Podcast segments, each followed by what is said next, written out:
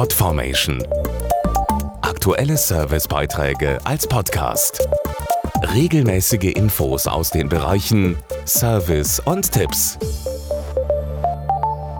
Wer ein Ehrenamt hat, leistet oft Großes, ganz ohne Bezahlung, neben Beruf und Familie. Die Zahlen sind schon beeindruckend. Bei uns in Deutschland engagiert sich etwa jeder Dritte freiwillig für eine gute Sache. Am 5. Dezember werden diese selbstlosen Helfer besonders gewürdigt am Internationalen Tag des Ehrenamtes. Viele engagieren sich zum Beispiel für Kinder, Jugendliche oder Senioren, andere setzen sich aber auch für bedrohte Tiere ein.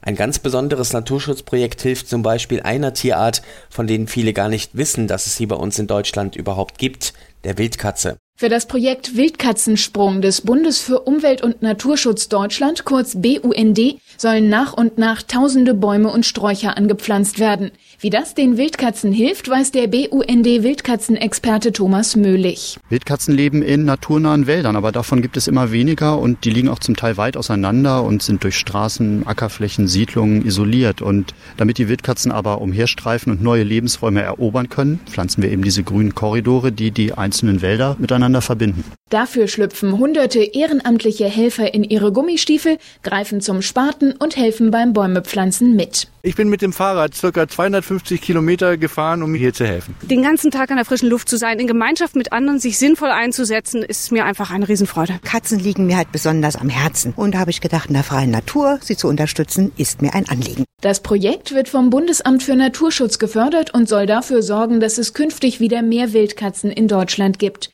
In den kommenden Monaten führen die Naturschützer eine Art Wildkatzeninventur durch. Dazu nochmal Thomas Möhlich. Damit wir wissen, wo die Tiere leben und wie sich die Bestände entwickeln, stellen wir spezielle Duftlockstöcke auf und an denen reiben sich die Katzen. Die hinterlassen ein paar Haare am Rauenholz und die sammeln wir dann mit Hilfe von über 500 Ehrenamtlichen bundesweit ein und diese Haare werden dann genetisch untersucht. Mehr Infos zum Thema gibt es im Internet auf bund.net-wildkatzensprung. Podformation.de Aktuelle Servicebeiträge als Podcast.